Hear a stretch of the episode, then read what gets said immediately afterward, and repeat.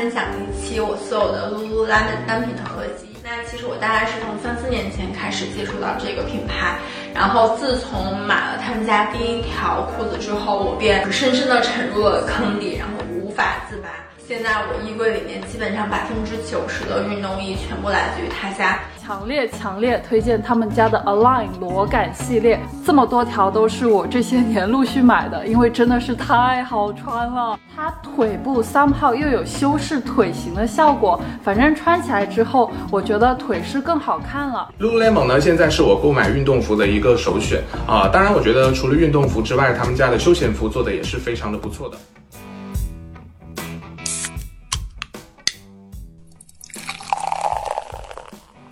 这里是商业就是这样，欢迎大家收听这一期的商业就是这样，我是肖文杰，我是许冰清，我们两位都是第一财经杂志的主笔。我最近看到一个新闻啊，说全球运动服饰行业里边的 top three 已经变成了耐克、阿迪达斯和 Lululemon。肖老师，你这个新闻是哪一年的新闻？可能不是很新，是吗？怎么说？在二零二一年一月份的时候，安踏其实是超过了 Lululemon，现在是全球第三。所以其实是 Lululemon 和安踏这两家公司一直在争夺运动服饰行业全球市值第三的这个位置。嗯，不过这也就是二零二一年初才发生的事情。在大概二零二零年三月份的时候，这个第三有一段时间还是 VF 公司。VF 是一个有很多运动品牌的一个大的集团。一开始这这个事情让我比较惊讶，或者让身边不太了解运动服饰的朋友们比较惊讶的，有可能是安踏哦。大家觉得一个中国的品牌，好像品牌力也不是特别的强，怎么就特别高了？哎，你不要小看安踏，安踏下面可是有现在如日中天的飞乐。飞乐这个产品线呢，目前已经发展的跟安踏的主品牌差不多好了，所以这是一个集团，而不是一个单纯的品牌了。对，安踏集团这个其实非常厉害。但这个我们留在以后有机会再讲。我后来又想了想，才发觉 Lululemon 是那个真正让我惊讶的公司。对，因为 Lululemon 只有 Lululemon，它没有别的品牌。对，像耐克、阿迪、安踏都不用说了，他们有很多的品牌。但 Lululemon 它只是一个以瑜伽这个运动为主的一个运动服饰品牌，而瑜伽本身还是一个相对比较小众的运动，但就让它的市值可以和这些大集团相提并论了。那今天我们就来看一看 Lululemon 到底做对了哪些事情，能够让它成为这样一个大的行业里边的 Top Three。先来讲一下 Lululemon 的历史吧，或者说我们要再往前一点，从 Lululemon 的前史开始讲起。这个前史主要是因为他有一个非常会玩的公司创始人，这个人叫 Chip Wilson，是个加拿大人。啊，他是一个 平平无奇的游泳健将。说说平平无奇，但他其实好像打破过加拿大某一个游泳记录，而且还凭这个游泳的能力拿到过奖学金。然后呢，他后来有段时间还去练过橄榄球，还去练过铁人三项，反正就是一直当运动员。但是他有一段时间又不想当运动员了，后来他就去做了一家公司叫 West Beach。主要做的呢是，其实他没有太尝试过的两个项目，叫冲浪和滑雪。但是这两个类目的话，其实都有点讲究功能性。比如说冲浪的话，你要做到冲浪服很贴身，对吧？滑雪的话，你要做到很保暖，这其实都有点讲究功能性。所以说，Chip 在这两个领域尝试的不错，初步展现了他在做设计和抓小众品类上的天赋。但是这个公司呢，因为扩展的有点快。它不是完全靠直营，它有很多加盟的业务。这些加盟的业务呢，业绩都不太好。然后呢，这个公司又不是特别坚持做几个品类，它有很多的 SKU，所以就导致摊子铺的有点大。所以最后呢，业绩不好，就把这个公司给卖掉了。嗯，稍微小总结一下，就是 Chip 这个人，他比较擅长在一个讲究功能或者性能的小众的运动服饰里边去找机会。然后他之前的创办的公司在这方面做的不错，但是在呃经营方面，因为品类过多，或者说是依赖的经销商过多，其实是走过一些弯路的。嗯，结果这个人把公司卖掉以后，去一家石油勘探公司打工，就是做石油勘探工作。那个时候石油勘探工作非常的赚钱，所以他又赚了很多钱。加上他原来卖掉公司的钱，他其实是一个很有钱的人。但是呢，他还是想做一个自己的运动品牌。所以呢，就开始找新的机会，呃，最后找到的是一个当时很小众品类，叫瑜伽。然后呢，他就在一九九八年的时候创办了这个叫 Lululemon 的品牌。最早呢是在加拿大开店的，然后二零零三年呢就进入了美国市场。二零零七年在 Lululemon 和瑜伽都还没那么火的时候，它其实已经上市了。当时其实它还是被认为是一个小品类的公司。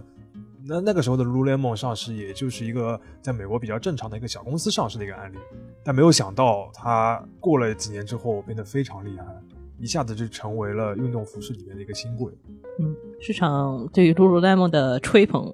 可能在二零一零年的时候就出现了一个高潮。如果大家去搜一下那段时间报道的话，可以发现清一色的吹捧，清一色的赞叹。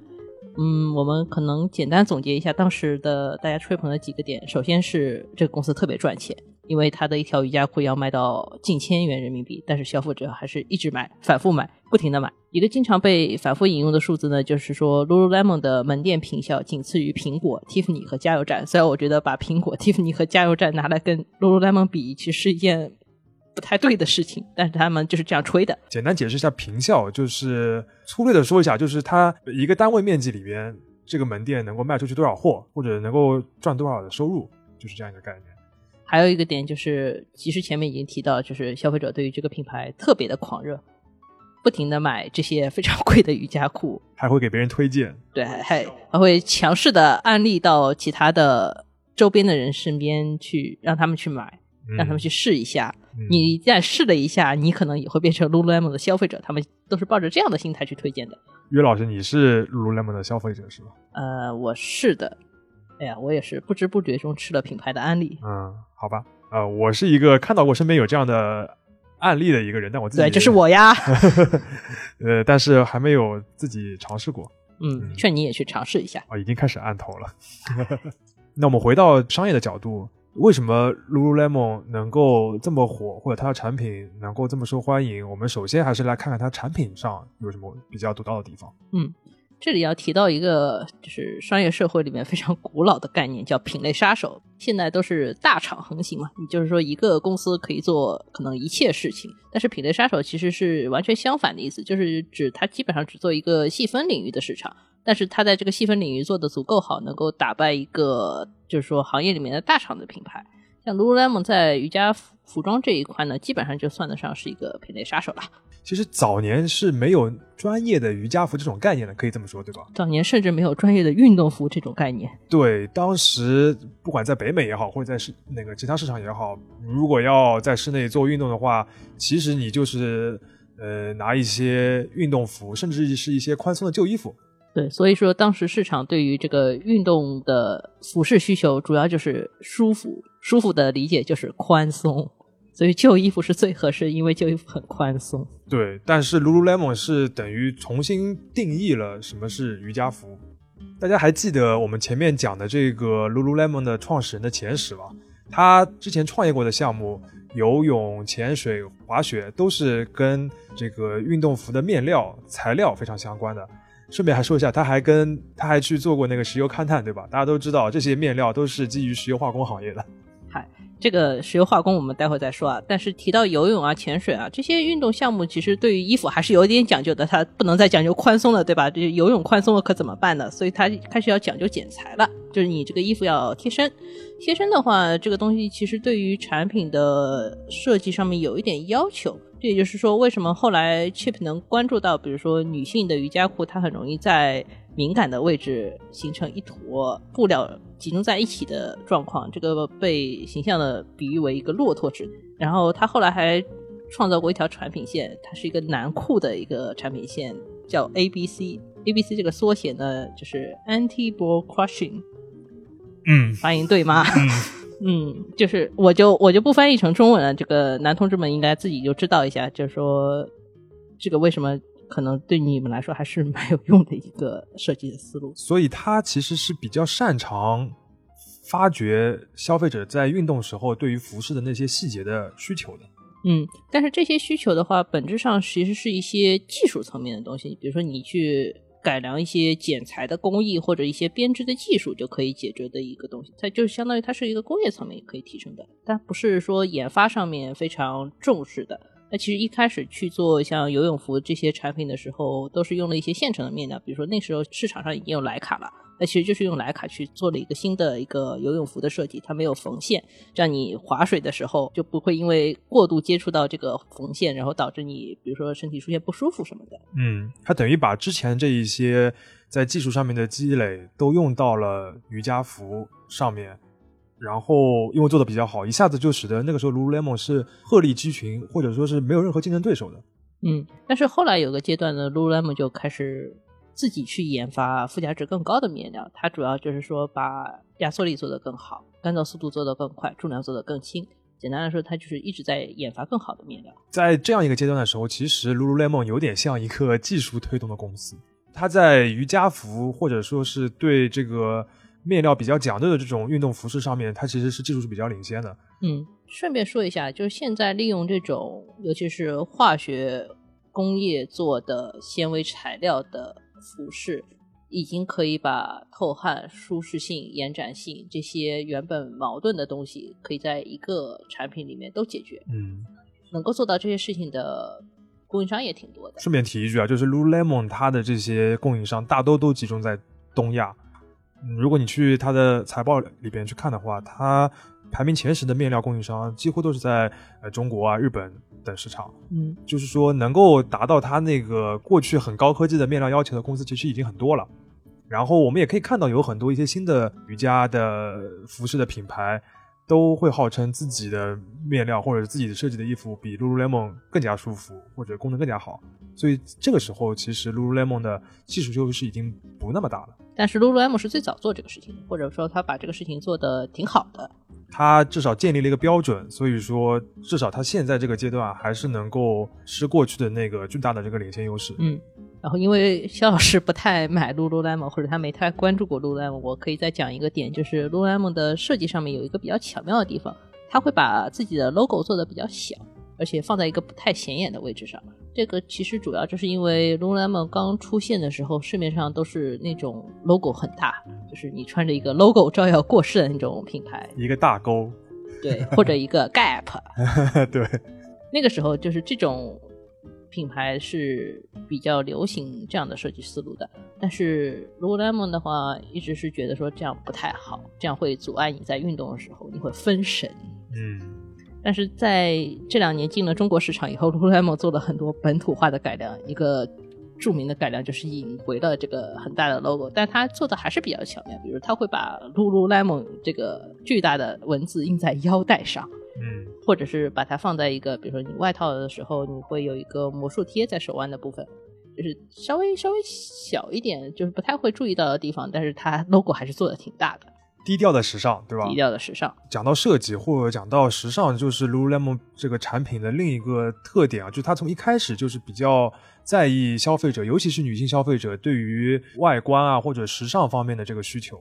不过 Lululemon 跟消费者之间关系，我觉得其实还挺复杂的。因为 Chip 最早做滑雪服的时候，他其实就考虑过现在 Lululemon 很常见的一种撞色的一种设计风格。但是他最早听了消费者的意见，消费者说我们想要单色的，然后他想想说啊，还是用单色吧。嗯结果现在做 Lululemon 的时候，他就开始不停的用撞色，不停的用花，嗯有很多很时尚的做法，所以他自己有一个说法是不要停止教育消费者，所以他觉得说，可能说企业家在产品的感觉上应该是要领先于消费者，他应该是教育市场的，而不是被消费者教育的。但从这个点其实可以看得出，他为什么在设计上面会比较有独到的地方，是因为一个创始人本身他比较有 sense，第二个的话，他同时又比较尊重消费者，这两个听上去会有点矛盾，但是他能够把这两方面结合的比较好。那尊重消费者还在于同时尊重了男性消费者。嗯如果你现在去看 Lululemon 门店，你会发现它大概的就是男女产品的配比几乎是一比一的，在比比如说比较大的店里面，可能小一点的店里面女装多一些，但是男装不会说像传统的瑜伽类的运动品牌那么少。嗯就我们可以举一个反例，反例就是 Under Armour，Under Armour 最早是一个做男性健身服的品牌，所以它最早就关心的就是男性的健身需求。他在很长一段时间都不太理解怎么做女性生意。创始人甚至还说过什么把运动鞋做一个粉色就可以卖给女性消费者这样的屁话。唉，就有一段时间，我记得 Under Armour 的这个店里边，都你都只能看到比较健硕的男性的那个模特，对吧？都不太能看到女性的模特。嗯，这两年好了很多，但是就是说很长一段时间，Under Armour 都没有解决这个问题，以至于有段时间 Lululemon 想过要不要收购 Under Armour，然后最后的结论就是这个公司一点也不懂得怎么尊重女性消费者，还是算了吧。讲了这么多，稍微总结一下，就是产品还是 Lululemon 在一开始能够统治瑜伽这一个市场的一个核心的基础。一方面是它在面料科技方面有领先的优势，然后它重新定义了什么叫做瑜伽裤、瑜伽服。另一个点的话，就是它在设计上面也特别的尊重它的消费者，然后让消费者能够愿意穿着它再出去走。对，这个就能够提到它除了公司自己做的比较好以外，它能够发迹的一个重要的历史背景吧。就是个人奋斗与历史进程的结合。啊，那这个历史的进程呢，就是我们现在已经非常熟悉的叫做运动休闲风的流行。就是 Lululemon 的衣服啊，按照比如说这个公司对于品控的要求的话，是要保证在六年以内都能保持原有的性能的。也就是说，你一个瑜伽裤穿六年都不会变形或者垮掉，对吧？嗯，但是很多人还是愿意像买快时尚一样，经常去买新款的瑜伽裤。这个背后就是这个运动休闲风啊。我个人的理解，简单来说，所谓的运动休闲风，就是你把这个本来是功能性的这些运动服装，在平时生活当中都穿出来，穿的像刚刚运动回来，或者说是刚刚要去运动的样子。现在在时尚界是一件挺潮的事情，可以这么来理解吧？嗯，大致可以这么来理解。但这个其实有一些行业上面的变化，最后导致了这个运动休闲风是这么火起来的。我们可以先捋一捋之前的最早运动行业的工作是什么。最早运动行业工作就是让消费者直接为最专业的技术买单，比如说我这个东西就是很好，你就应该买这个东西。其实 Under Armour 就是走这个思路的。我的紧身衣压缩性能很好，你就应该为这个紧身衣买单。它走的就是这个路，这是一个技术直男的感觉。非常直给对。但是 Nike 的话，其实最早把这个想法做了个变形的公司。它的工作主要是我有专业的技术，但是我要让这个专业技术看起来很潮。消费者其实是买单的是这种潮。这个整个买单的过程，你就心理上就会觉得比较顺畅。一个典型的案例是，耐克有一个很经典的技术叫 Air Max，它的本质就是在运动鞋里面加装一个气垫，提高整个鞋的缓震性能。不管是在鞋底开个窗，还是将它做成透明的整个鞋底，耐克一定会让你看到这个气垫。本质上，这就是一种针对技术的营销。到了阿迪这边的这个风向呢，又有了一些改变，就是说专业的技术都不那么重要了。你直接就来讲潮这件事情。其实阿迪最早有一段时间也特别讲专业技术，比如他跟巴斯夫合作出了那个 Boost，非常讲究技术，甚至很多人到现在都觉得那个是他们穿过鞋底最舒服的鞋。但是呢，后来阿迪的主要卖点就不是 Boost，是那个很丑的椰子鞋，对吧？啊，这个是那个我们主播的个人观点哈。但是呢，就是凭着这个椰子鞋，还有之后的一系列的这些潮鞋。阿迪达斯把这样一个过去非常细分的一个呃专业的运动鞋，变成了一个时尚的潮流单品。简单来说，这样一个风尚最后形成的效果，就是你不去运动，你也会去买这样的一些鞋子或者衣服去穿。Lululemon 也是这个潮流的很大的一个获益者。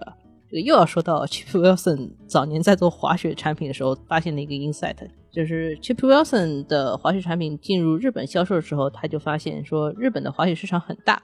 但是里面有很多日本的消费者，仅仅是看起来想自己看起来像一个滑雪的运动者，他所以说产品的购买者的量要比真实参加这个运动的人还要多，所以 Lululemon 自己上市前也去委托调研机构调查了一下。结果发现，这个规律在美国市场也是成立的，就是它的产品购买者中，只有大概四分之一是特地为了做瑜伽才买了这个产品，剩下的购买者都是看中了 Lululemon 这个产品非常时尚，所以他们平时也可以穿着瑜伽裤出门。在椰子鞋刚刚流行的时候，有可能运动休闲还只是一个风潮，那现在其实它已经逐渐变成了一种传统，就是大家把运动服当成日常的服装出去穿，只要它好看。当它变成一种传统的时候，你就可以拓展这些运动服饰公司的想象空间。那阿迪达斯或者 Lululemon，你就不单单只是卖给做运动的人了，潜在消费者其实就是所有人。如果要卖给所有人的话，就意味着你要加强你的销售能力。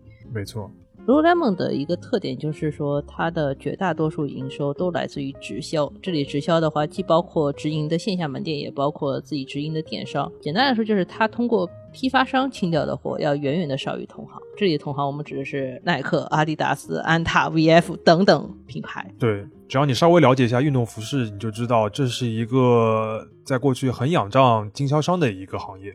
甚至有些经销商都可以单独去上市，大家都觉得这些经销商做得很好。Lululemon 的话，为什么会选择直营？其实又要回到 Chip Wilson 早年做 West Beach 时候吃到的一些教训。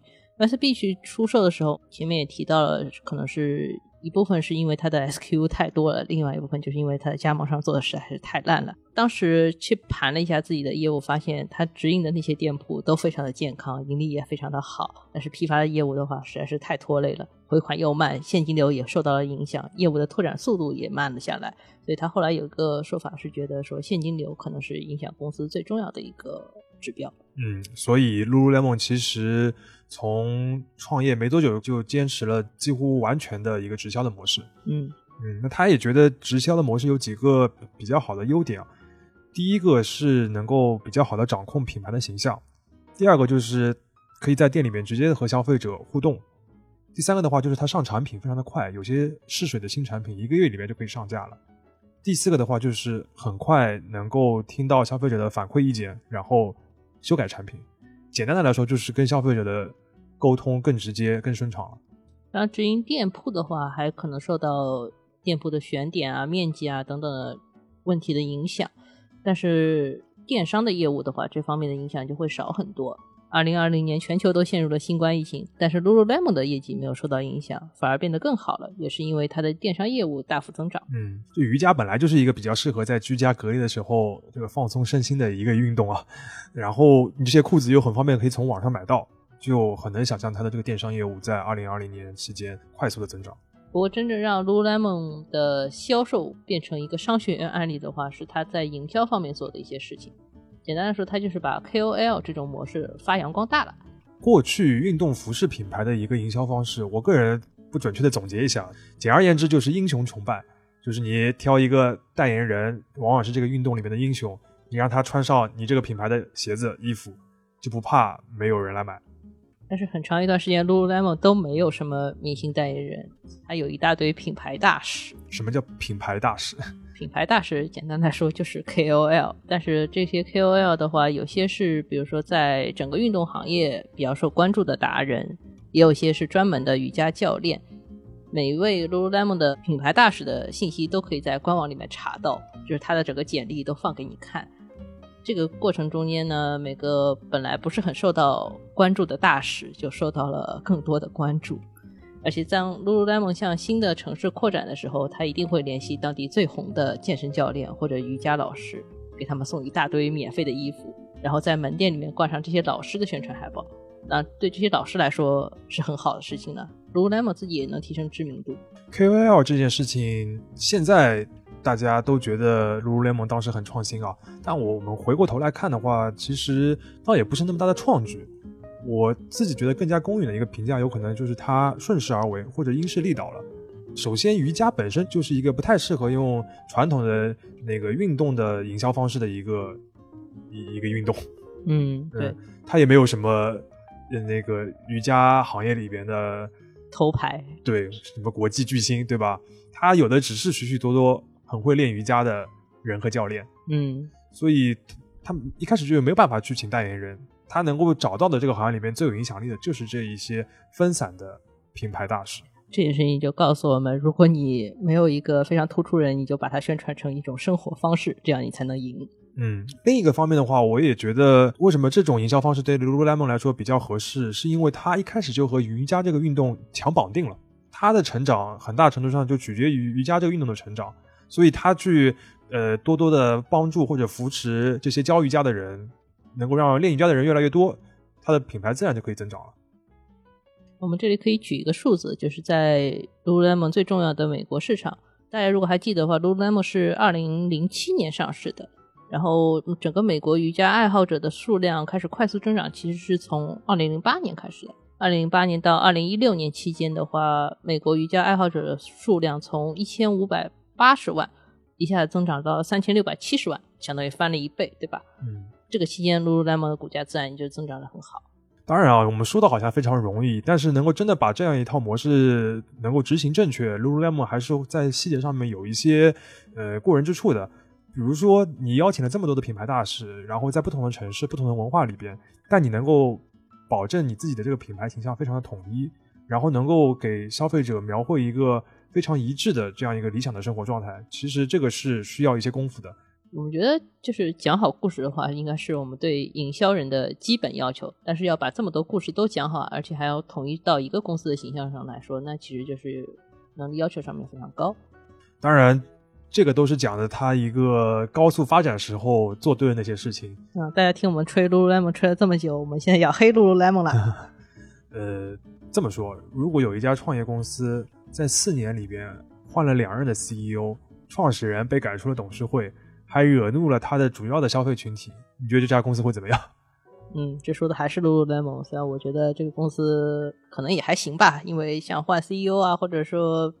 创始人出局这个事情，如果在正常的商业社会里面，其实也可以接受。嗯，但是你要发生在 Lululemon 这种明星公司身上呢，大家可能还是觉得有点不太舒服。可能这个公司确实有点要凉凉的意思。二零一三年的时候，就是 Lululemon 就经历了一段危机期啊。简单来说，就是那个时候用户开始抱怨他一款瑜伽裤这个用料太于太过于轻薄透透光，可以这么说吗？嗯，就有的时候它会让那个有些身体部位感觉像裸露出来一样，嗯，然后公司就被迫要召回这个产品了。结果大概过了半年，Chip Wilson 就是这位公司创始人去彭博电视访谈的时候就谈到这件事情，就爆言，爆言了。他就说我们公司的产品本来就不是给所有的女性准备的，有些女性的身材根本没有办法穿这些产品。真是服了他了。虽然后来他又解释了一下，他的意思是说，有些女性一直要穿一种就是不太适合自己的尺寸的产品，比如说你原来是四码的身材，你非要穿两码的小款，这自然会导致这个面料弹力过于紧绷，然后会导致容易走光啊一些问题。但是就是说，消费者是不会听他这些后来的解释的。之后，Lululemon 又引入过一位 CEO，然后做了大概两三年左右。又辞职了，好像也是因为在那个涉及女性方面的一些问题上面，呃，有些瑕疵。可见这个公司发展的起点还是要很重视的。对，在这个当中，除了这个高管和创始人的个人的这个名誉危机以外，Lululemon 它其实自己经营上面也出了一些问题。在发展的过程中呢，Lululemon 其实它不太想局限自己只是一个卖瑜伽裤的品牌，它还尝试过一些新的产品线。但是理念都过于超前了。我们举一个例子，就是说他在二零零三年，就那个时候公司还比较小的时候，就做了一个副牌，是主打环保的概念。这个品牌的名字比较难读，Ococo。Ococo 这个牌子呢，是因为 Chief Wilson 当时发现市场上关注有机环保理念的人群增多了。哎，这是一个非常典型的北美现象。对，加州现象。加州现象。然后呢，公司就顺势开发了一些使用了百分之七十五以上天然有机可持续材料的产品，但是很快就发现了这个理念有很多的问题。首先就是环保产品不环保，因为它加入了很多的化学添加剂；其次就是可持续产品不持续。我们前面提到 Lululemon 的瑜伽裤可能穿六年都不会变形，但是 Oco 的产品穿八个月到一年就会变形的不成样子。最后就是。如果说消费者想推崇这种环保的节俭的生活方式的话，反而要花更贵的钱去买这些产品，也就是低消费与无法负担高价品的问题。显然，就是 Chip Wilson 也不是每一次都能赌对市场的潮流，也不能说每个消费者的想法都能变成一个很好的市场机会。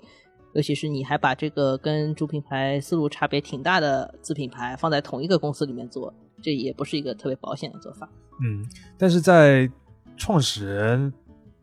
piss off 了他们的主要消费者，并且自己的产品又出了很多问题，并且公司在经营上面又走了一些弯路的情况下，Lululemon 在最近两年居然又重新走上了一个高速发展的道路。他到底是做对了哪些事情呢？简单来说，就是把原来不好的东西都给改掉。嗯，首先是把前面提到这些乱七八糟的累赘业务都砍掉。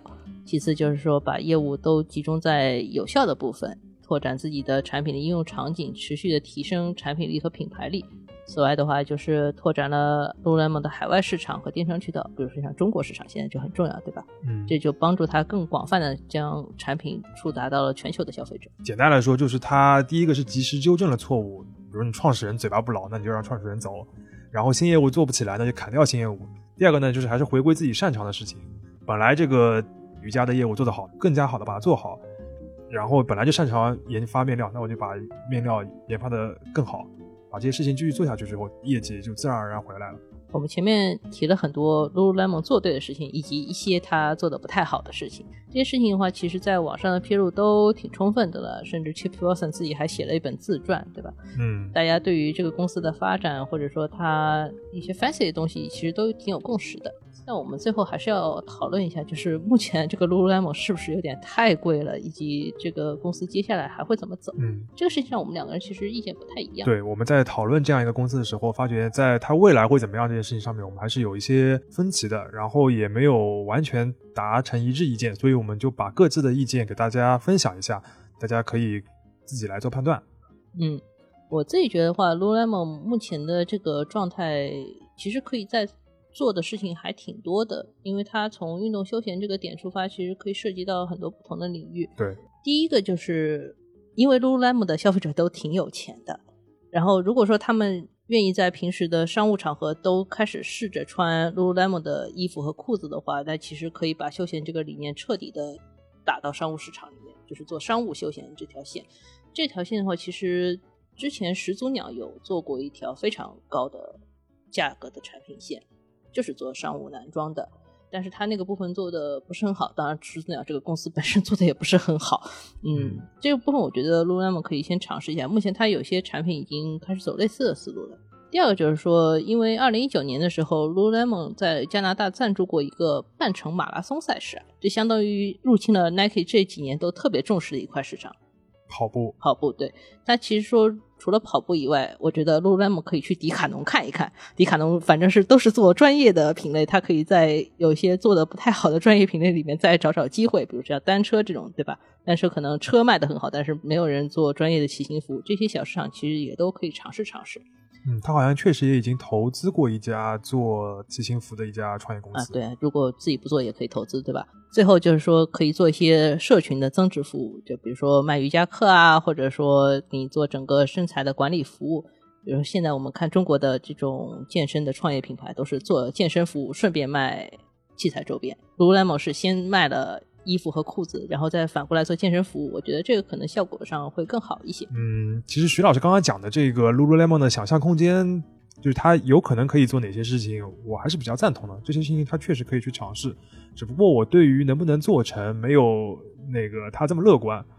第一点的话，我是觉得他没有成功的先例，一个是指他自己没有成功的先例啊，因为他之之前自己比如说做过女童的品牌，做过你刚才讲的环保的品牌，其实都没有成功。嗯。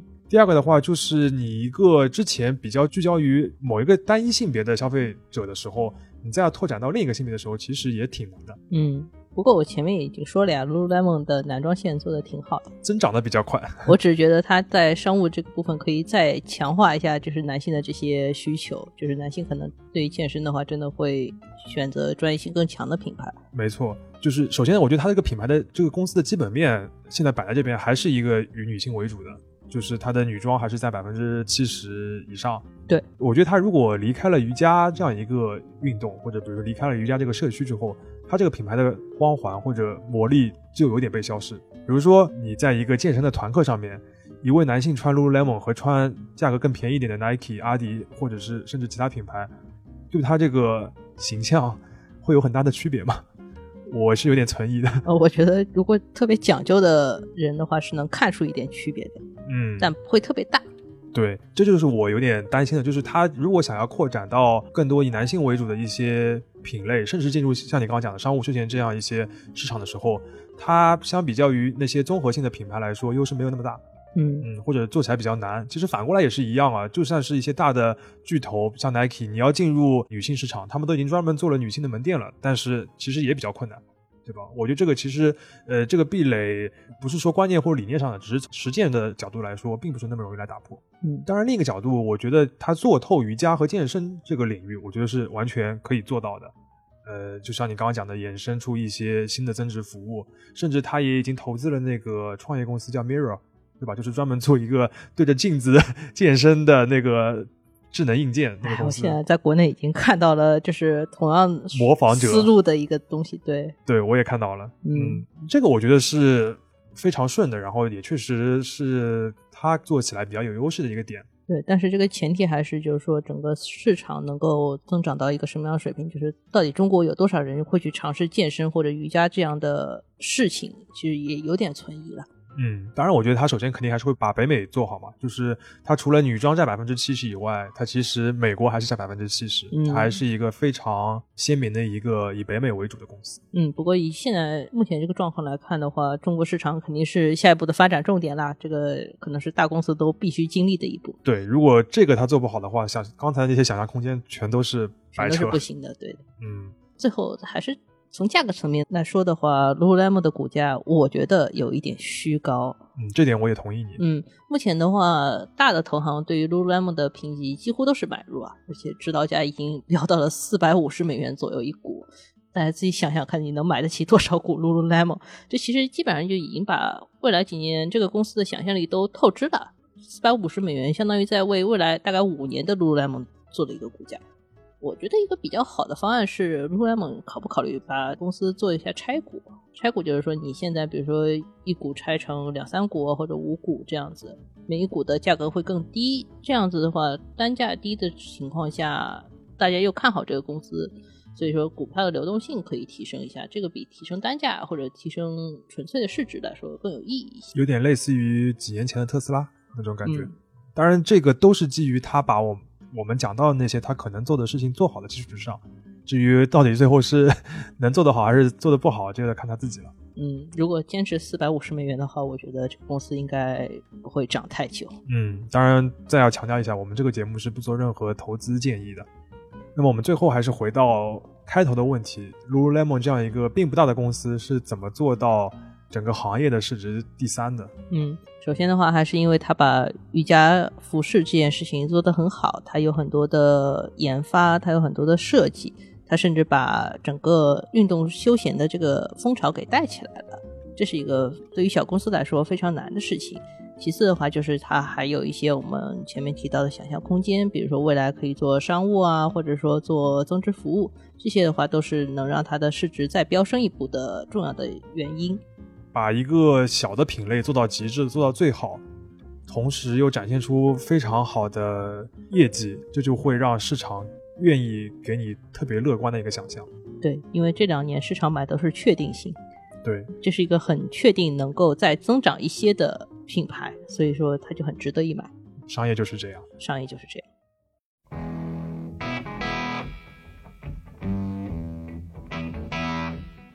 感谢收听这一期的《商业就是这样》。你可以在苹果播客、小宇宙、喜马拉雅、网易云音乐、QQ 音乐等平台收听我们的节目。微信公众号“第一财经 e magazine” 也会推送每期节目的内容。如果喜欢我们，欢迎你在苹果播客等平台给我们五星好评，也期待你在公众号或各个平台与我们交流，我们会尽量回复每一条留言。下期见。